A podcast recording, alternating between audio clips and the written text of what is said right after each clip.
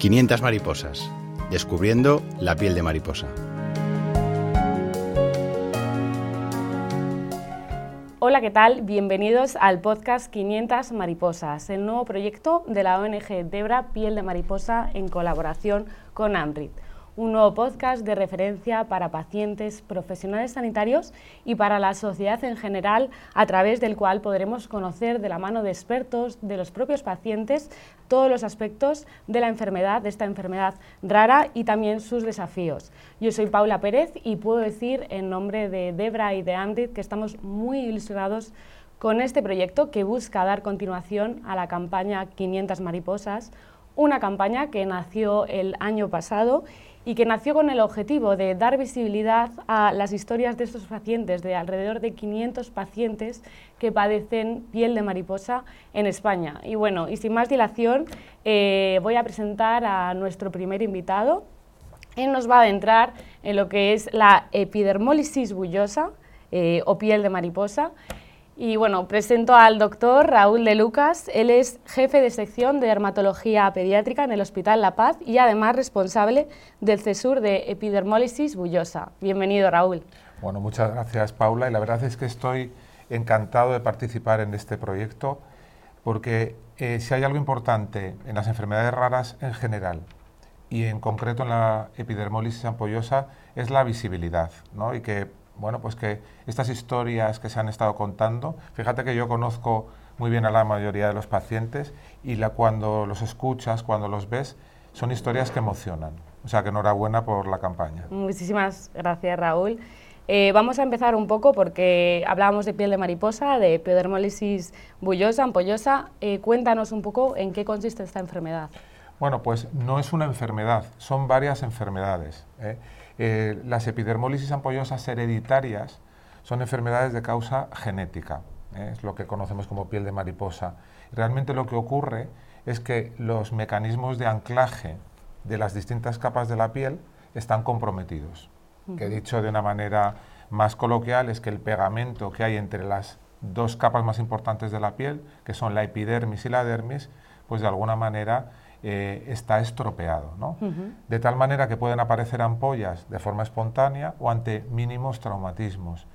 Y no solo en la piel, sino que hay formas que también tienen ampollas en otras localizaciones, en las mucosas, en el esófago, lo que complica mucho eh, la evolución de estos pacientes. Empezando porque nacen con dolor y terminando porque pueden tener complicaciones internas y externas que hace muy difícil la vida como habéis visto en, estas experiencias. ¿no?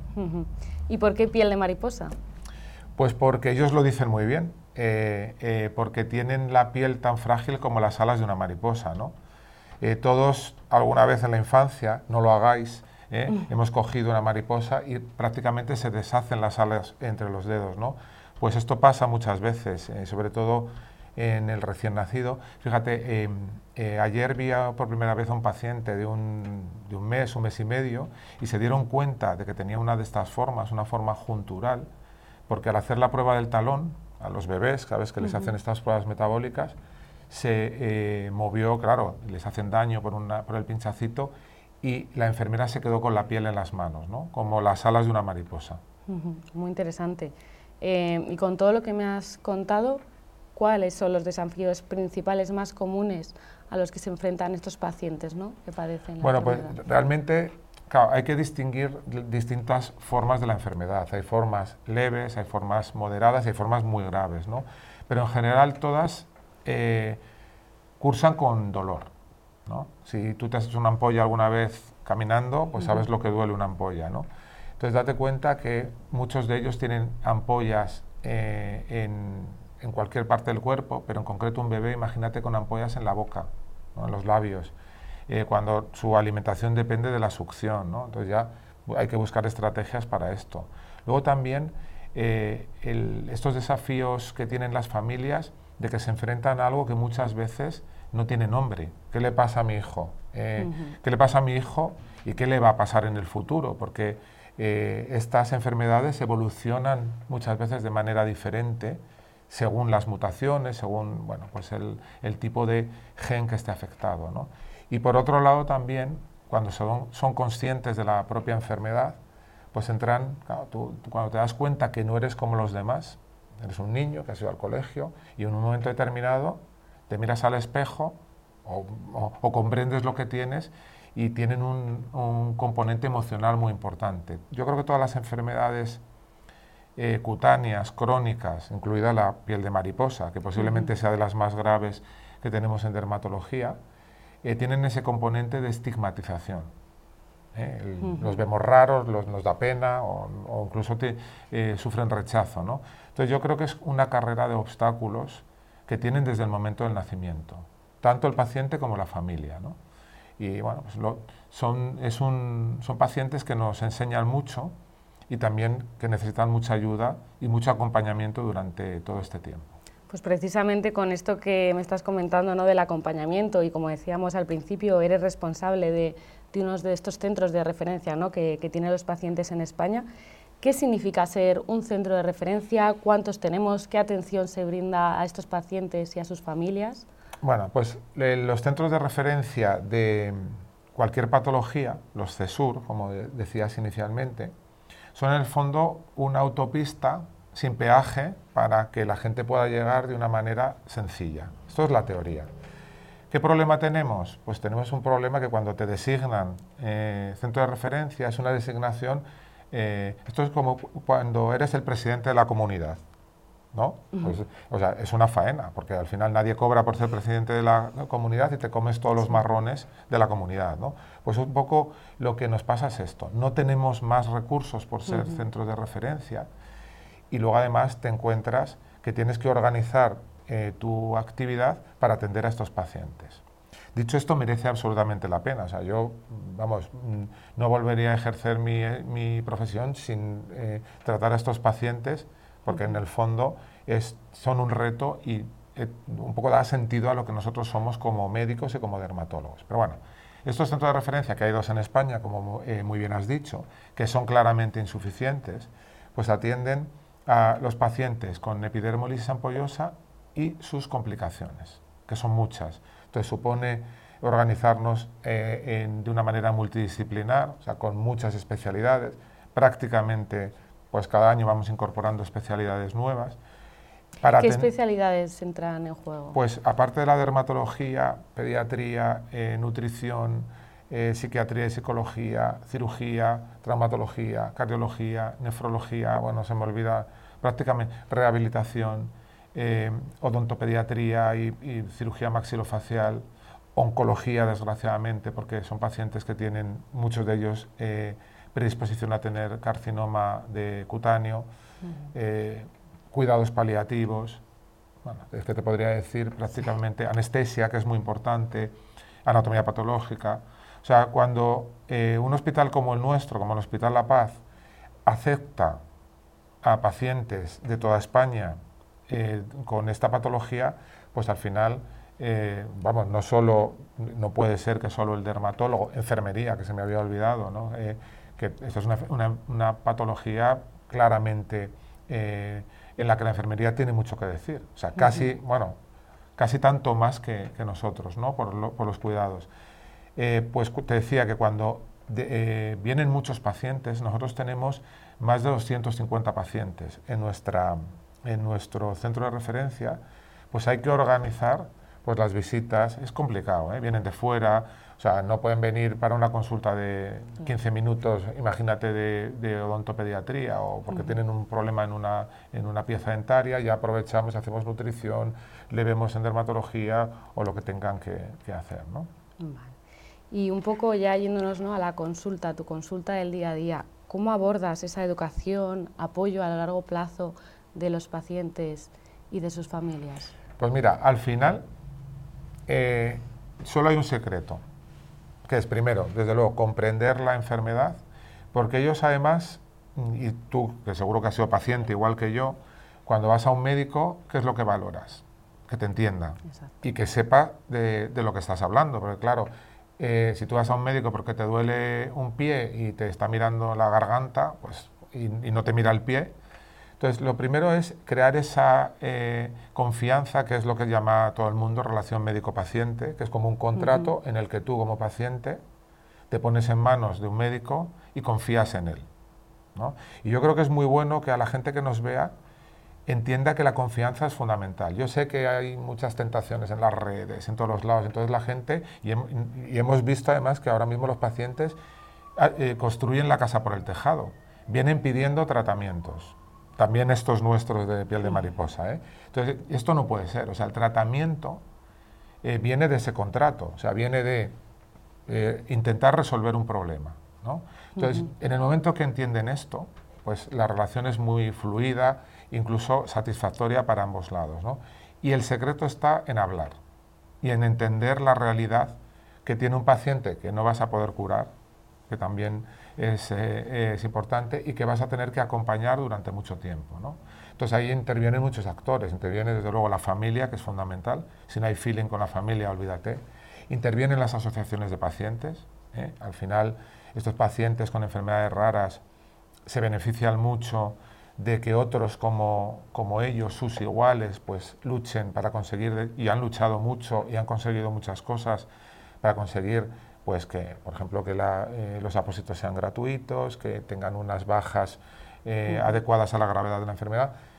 Todo esto, eh, y que es el acompañamiento, es lo, realmente el único secreto de tener una consulta como la que tenemos nosotros. ¿no?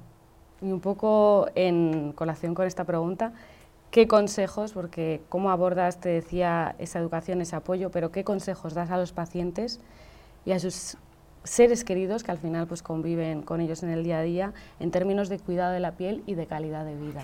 Nosotros tenemos eh, una manera de trabajar que yo creo que es común al otro CESUR, que es San Joan de Deu y el Clinic de Barcelona, que es un consorcio, y lo que intentamos es hacer capacitación también de las familias. Y me explico. O sea, cuando hay un nacimiento, tú recibes a un paciente por primera vez, hay que planificar muchas cosas. O sea, la situación buena, digamos, es el hospital. Entonces, hay enfermería, hay, hay una mesa siempre, o una tijera siempre, o apósitos, o si hay una complicación, hay fiebre, hay alguien que lo ve. Y estas familias necesitan entrenarse de alguna manera para poder bueno, pues resolver eh, los eh, problemas o las circunstancias que aparezcan en el día a día. Que esto como cuando tienes un bebé y estás dos o tres días en la maternidad y dices, qué bien, qué bueno es, ¿no? Lo dicen todos los padres. Entonces cuando llegas a casa y vienen los problemas, no sabes por qué llora, no se lo lleva a nadie, pues esto es igual. ¿eh?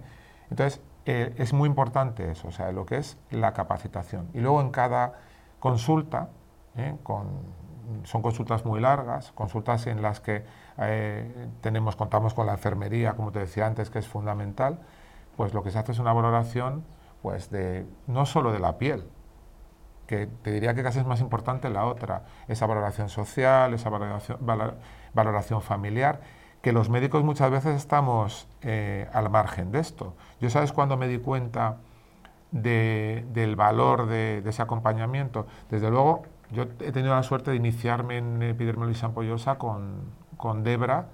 No teníamos enfermería en, aquella época, entonces Nati y Esther, que eran bueno, enfermeras míticas de, Debra, que creo que, Nati eh, va, a participar. Pues, no, os perdáis a, Nati.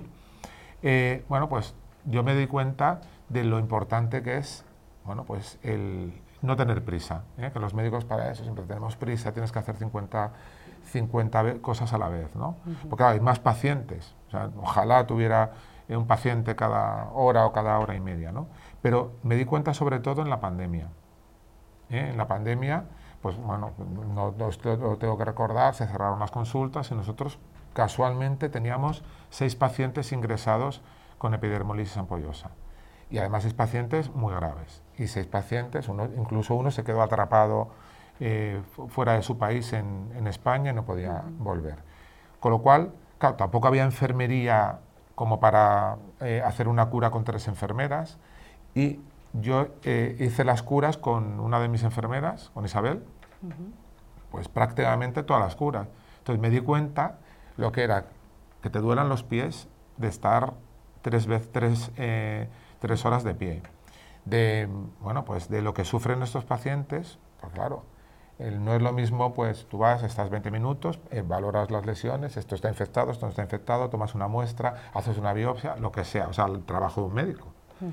Pero el, eh, retirar el apósito, el utilizar pues trucos para que toleren las curas, el hablar muchas veces con la familia y el, que, y el encontrarte con una mirada de un padre que lleva muchos años eh, teniendo una relación patológica con sus hijos, que es que claro, yo con, con, tus hijos te tienes que relacionar pues con cosas buenas, tienes que ir de viaje, ir a Disneyland, primer día del colegio, esto, la relación de estos padres son dos horas de curas en casa y dos horas con dolor y con... ¿no? Y, entonces, me di cuenta de lo importante que es este trabajo y sobre todo el acompañamiento. Y bueno, y si pudieras escribir la carta a los Reyes Magos, ¿cuáles son tus esperanzas, tus metas para mejorar y seguir mejorando ¿no? esta atención médica, esta calidad de vida de, de los pacientes? Hombre, Vamos a ver, si yo pudiera escribir la carta a los Reyes Magos, borraba de un plumazo esta enfermedad. Eso para empezar. Pero, eh, hombre, yo creo que, que hay que ser realista, porque muchas veces pedimos cosas que son imposibles. Entonces, yo creo que hay que ser realista. Y yo creo que vamos por buen camino. Vamos por buen camino porque eh, tenemos eh, ya productos y fármacos con indicación en, en epidermolisis ampollosa que yo no lo había soñado en este tiempo que llevo dedicado a esto, que son pues, casi 25 años. Y tenemos sobre todo investigación. O sea, hay eh, eh, investigación en terapia génica, que es modificar de alguna manera la expresión de, estos genes, eh, con células madre, tenemos muchas cosas. Pero, pero yo lo que pediría es rapidez. O sea, el problema de la investigación y el problema de la investigación en España y en, bueno, y en el mundo en general es la lentitud. Es desesperante el que eh, cuando aparezca una idea se tarden años en poderla implementar en la, en la, clínica. Te das cuenta que en esos años han pasado cosas. Pues han pasado cosas como poco el sufrimiento. Y muchas veces se van quedando en el camino, eh, digo que mueren pacientes que a lo mejor dentro de 10 años se podrían beneficiar de lo que se está investigando ahora. ¿no? Entonces yo lo que pediría a los Reyes Magos es rapidez. O sea, que existiera ese catalizador que digas, y de repente, eh, pues como pasó con como pasa con Internet, ¿no? De repente te das cuenta que estamos en el 4G, en el 5G, en el no sé qué. Pues yo pido un 5G o 6G para la epidermolisis ampollosa. Esperamos que, que, te puedan oír. Y ya centrándonos en, en, eso que has traído, ¿no? en la parte de investigación, de tratamiento, Comentabas que ha habido avances durante estos últimos años. ¿Cuáles son estas nuevas terapias? Pues mira, lo que tenemos ahora mismo indicado es un producto tópico, eh, que, eh, bueno, precisamente Amrit es eh, la empresa que ha apostado, que hay que ser muy valiente para apostar por una enfermedad de estas características con un producto que lo que hace es reducir el, tiempo de evolución de las heridas, que parecerá poca cosa, pero es muy importante, porque el, quien padece la herida es el que tiene el sufrimiento. Y luego hay investigación en terapia génica, como te decía, con eh, fármacos tópicos, que es muy interesante que de alguna manera modifiquen y, faciliten la expresión del gen, de alguno de los genes. normalmente trabajamos en distrófica recesiva porque es la que más impacto da en la vida de los pacientes, pero tenemos eh, productos, ensayos clínicos con células madres mesenquimales, con nuevos fármacos para mejorar y aliviar la evolución de la enfermedad, disminuir la fibrosis que tienen muchas veces, que les dificulta pues, el, utilizar la pinza las manos de una manera eh, habitual, bueno, mejorar también la, eh, la devolución evitando la estenosis esofágica. Hay mucha investigación. Mucha investigación eh, pero debemos ser muy cautos, porque claro, el, eh, el, mensaje es hay investigación y el mensaje debe ser que esa investigación desgraciadamente no se implementa al día siguiente en la clínica. Entonces, claro, yo entiendo, vamos, no sabes cómo entiendo a las familias, ¿no? Porque nos llaman y, y ha salido no sé qué, ya me han dicho tal, ¿cuándo podemos empezar? Y entonces tienes que explicar que después de una idea eh, hay que hacer una serie de ensayos clínicos para mm, garantizar la seguridad, eficacia, etcétera. ¿no? claro, la gente tiene muy reciente lo del COVID. Dice, pero si con el COVID en seis meses teníamos vacuna, claro. Eh, el COVID no es piel de mariposa, esto es mucho más complejo. ¿eh? Las enfermedades infecciosas van por otro lado. Y claro, y mm, el mundo se pone en marcha cuando hay una amenaza para todo el mundo. Entonces está, y esto desgraciadamente, o bueno, también afortunadamente es una enfermedad eh, minoritaria, una enfermedad rara que no afecta a, mucha gente. Bueno, y como pregunta final, ¿aún queda mucho camino por recorrer para encontrar la cura? Hay, desgraciadamente aún queda mucho, pero yo quiero ser optimista eh, y creo que no sé si curar, pero aliviar, vamos a aliviar. Y de hecho, mm, yo desde que empecé a tratar a estos pacientes, la intervención nutricional, el tipo de cuidados, la enfermería, las asociaciones de pacientes han mejorado mucho eh, pues esa manera de vivir la epidermolisis ampollosa. ¿no? Ellos dicen, y, yo creo que está muy bien, yo no soy enfermo, soy afectado, ¿no? porque tú puedes vivir con tus limitaciones como podemos tener tú y yo, y bueno, pues eh, tener una vida más o menos normal. Y luego también es muy importante, y yo creo que eso eh, hay que insistir, es que el diagnóstico genético es fundamental. Si hay una posibilidad de hacer un, tratamiento, una terapia avanzada, es teniendo bien categorizado al, paciente, ¿no? Porque esto no nos olvidemos que es una enfermedad genética, entonces tenemos que saber exactamente qué es lo que pasa en el gen, ¿no? Y sobre todo el consejo genético. O sea, si tú tienes un hijo o un, familiar con epidermolisis ampollosa, pues creo que bueno, se puede, tenemos más que eh, medios en el momento actual en nuestro en este rincón del mundo, que es el primer mundo, para que no nazcan niños con epidermolisis ampollosa. yo creo que un ejercicio de, bueno, de, bondad y de generosidad es si tú puedes evitar que lo mejor que tenemos en nuestra vida, que son nuestros hijos, sufran, pues evitar ese sufrimiento. Si para eso tienes que hacer consejo genético, por mucho que tengas conflictos eh, éticos o lo que sea, yo creo que está justificado. ¿eh? Yo en, esto me posiciono claramente, ¿eh? o sea, que, ser respetuoso con todo, pero en las formas graves yo creo que hay que tener una actitud, pues, de, pues, no beligerante, pero casi, ¿no? Agradecemos muchísimo ¿no? que nos hables con esta transparencia y, gracias por habernos acercado la enfermedad, contado ¿no? cómo viven estas consecuencias los pacientes y bueno, gracias a todos los oyentes por habernos acompañado en este primer episodio del podcast 500 mariposas. Nos vemos pronto. Muchas gracias. Gracias.